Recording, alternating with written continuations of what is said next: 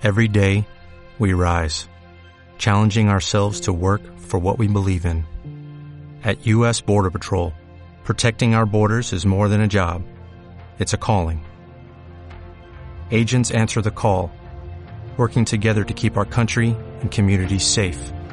If you're ready for a new mission, join U.S. Border Patrol and go beyond. Learn more at cbp.gov/careers. Muy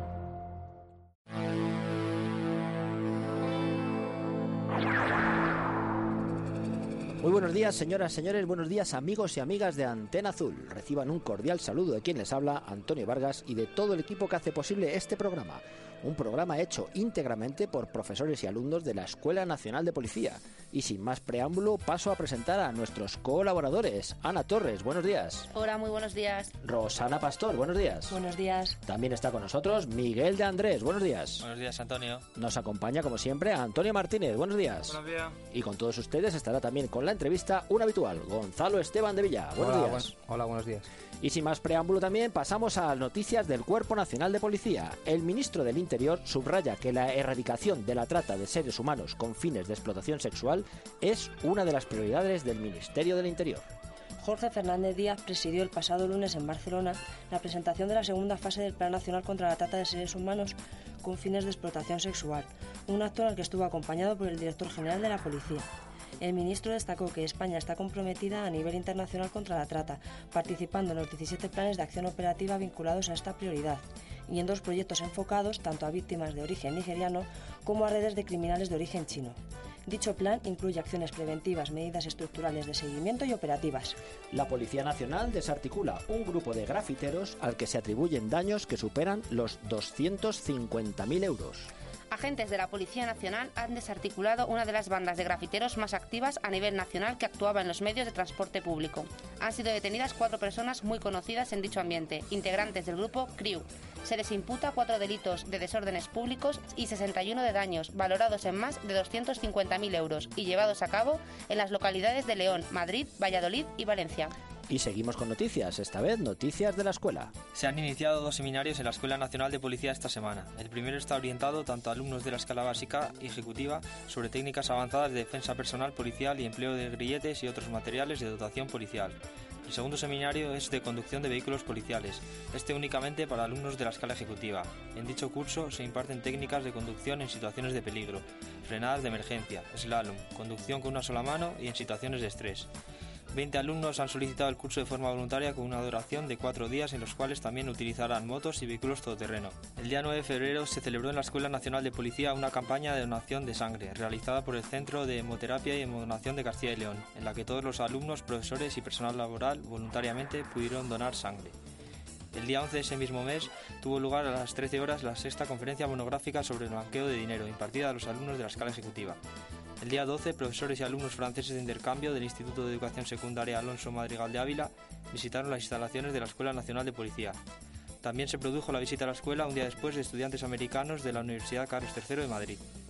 Y nuestro apartado de consejos de seguridad hoy lo dedicamos a las personas mayores para evitar hurtos mediante el método del abrazo. Entre los delitos que pueden ser víctimas las personas mayores se encuentra la modalidad del hurto mediante el abrazo, en el que una varias mujeres entablan una conversación con sus víctimas y con el pretexto de darle un abrazo a la hora de despedirse se apoderan de las joyas que llevan. Este tipo de delincuentes suelen incitar a sus víctimas para propiciar el contacto físico y sustraerles sus pertenencias.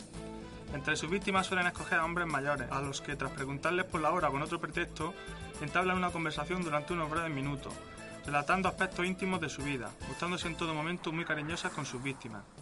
Desde la Policía Nacional recordamos a las potenciales víctimas de este tipo de hurtos que desconfíen de personas desconocidas que muestren un repentino interés y efusividad hacia ellas, que tengan especial cuidado a la hora de, de retirar a finales y principios de mes las pensiones de las entidades bancarias, que en la medida de lo posible no retiren las cantidades íntegras, que no circulen con elevadas sumas de dinero metálico por la vía pública, por tiendas o zonas comerciales, que si observan comportamientos extraños como que otras personas se les acerquen en exceso, desconfíen de sus intenciones. Y en nuestro apartado de curiosidades hoy nos vamos a Canadá. La policía de Canadá comparte por Facebook una foto de un sospechoso y este responde por la misma vía diciendo que se iba a entregar.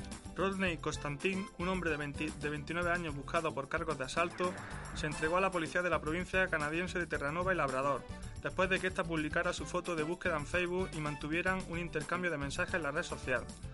Al ver su propia fotografía, Constantín escribió, Nos vemos el lunes por la mañana, ante lo que la policía respondió en otro mensaje que sus instalaciones están abiertas 24 horas al día los 7 días de la semana. Más tarde, las autoridades confirmaron que Constantín cumplió su palabra y se entregó el lunes día 26 de enero. Y terminamos con la entrevista de la semana. Hoy tenemos con nosotros a Iván Coronado, alumno de primer curso de la escala ejecutiva. Iván, buenos días. Hola, ¿qué tal? Buenos días. ¿Desde cuándo, cuántos años hace que eres profesional del Cuerpo Nacional de Policía?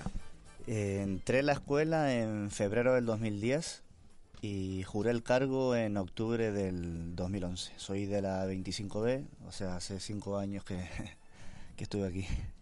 ¿Por qué quisiste ser policía?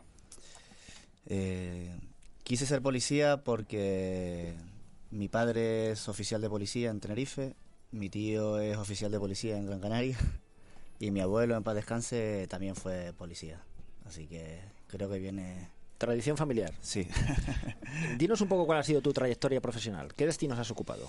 Bueno, en aula abierta, eh, porque al ser de la promoción 25 había A y B, teníamos un periodo de aula abierta. Estuve en la comisaría de Hortaleza, eh, después en práctica fui al aeropuerto eh, de Madrid-Baraja y una vez que juré el cargo, como pude elegir al quedar no quedar muy mal en el puesto, en el escalafón, pues elegí Madrid Jefatura y me reclamaron del aeropuerto, así que he pasado toda mi carrera allí. En... ¿Entre aviones? Sí, y pasajeros. bueno, ¿y, ¿y cuál ha sido el elemento diferenciador para que este año aprobaras ejecutiva? Pues supongo que estaba más preparado que otros años y sobre todo el, el, factor suerte. Entiendo que este año he tenido mucha más suerte que, que, la que tuve otros años después de presentarme seis veces. Cuéntanos un poco para nuestros oyentes que, cuál es el día a día de un policía en el aeropuerto. ¿Qué trabajo policial se desarrolla allí? El aeropuerto tengo entendido que es la comisaría más grande de toda España. Eh, se divide en, en, tres, en tres ramas. Una de ellas es seguridad ciudadana, que se encarga un poco de la seguridad en, en lo que se denomina zona tierra, porque a partir del control de pasajeros, el de los escáneres, pues ahí se encarga la Guardia Civil. Hay otra rama que es de judicial, que hay dos grupos, uno que se encarga de estupefacientes y el otro grupo se encarga del resto de delitos. Y después la otra rama, lógicamente, es que es de frontera, que ahí ya se encargan, pues hay un grupo que es de control de vuelo, que se encargan de recibir en, en la puerta del avión a los pasajeros para co comprobar que tienen documentación, que no están indocumentados hay un grupo que se encarga de, de llevar los inadmitidos al, al, avión para que se devuelvan a su país de origen. Eh, hay uno que es de control de pasaportes, que es en el que estaba incardinado yo. Y hay otro que para mí que creo que es el de más responsabilidad, que es el de inadmitidos, que son los que deciden en última instancia si una persona de un tercer país que esté fuera de la Unión Europea eh, accede a la Unión Europea o no. Entonces, eh, DNI, pasaportes, eh, ¿cuál es el procedimiento habitual? Bueno, aquí, bueno, aquí, en el aeropuerto de Madrid-Baraja eh, se divide en dos zonas, una de zona de comunitarios, Unión Europea, eh, Espacio Económico Europeo también, y Suiza, y otra zona para los de terceros países. Entonces, en función de si son de la de las primeras que he descrito, pues nada, eh, simplemente comprobar que el pasaporte es original, que no está alterado, que corresponde la fotografía con el pasajero y hacer controles por la base de datos de forma aleatoria. Y en los segundos, lo de los terceros países, pues sí están sujetos a una pequeña entrevista en donde se tiene que cumplir unos determinados requisitos, un dinero, eh, si vienen de turismo, hospedería, si vienen a residir, pues el correspondiente visado. Entonces, en función de eso, pues nada, les haces tres, cuatro preguntas y si crees que pueden cumplir los requisitos, los dejas pasar y si crees que tienes alguna duda o lo que sea, pues los envías al grupo de inadmitidos que son los que se, son los especialistas en esa materia. Dentro de esa documentación que se presenta en fronteras a la hora de acceder al país, eh, me imagino que habrá muchas falsificaciones eh, y cada vez mejores. ¿Son difíciles de detectar esas falsificaciones? La suerte que tenemos es que tenemos muy buenos profesionales. Hay un grupo especializado allí que se llama Fotoform, que se encarga de la falsedad documental la dificultad que tiene el aeropuerto de Madrid-Baraja es que tiene mucho, mucha afluencia de pasajeros, entonces hay que ir mucho más rápido con los pasajeros. Pero sí es verdad que cada vez eh, se innova mucho más a la hora de falsedad, la falsedad documental.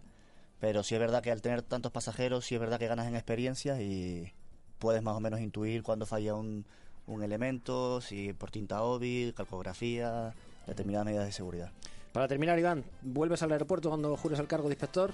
Eh, me gustaría ir a la calle. Pues desde aquí te deseamos que se cumplan todos tus deseos. Muchas gracias por tu presencia. Nada, un placer. Y con esto nos despedimos hasta el próximo lunes de la semana que viene. No sin recordarles, como siempre, que no importa que haga frío o calor, sea invierno o verano, sea de día o de noche, recuerden, la policía nunca duerme. Hasta aquí el espacio de Antena Azul. Seguimos en Radio Nacional.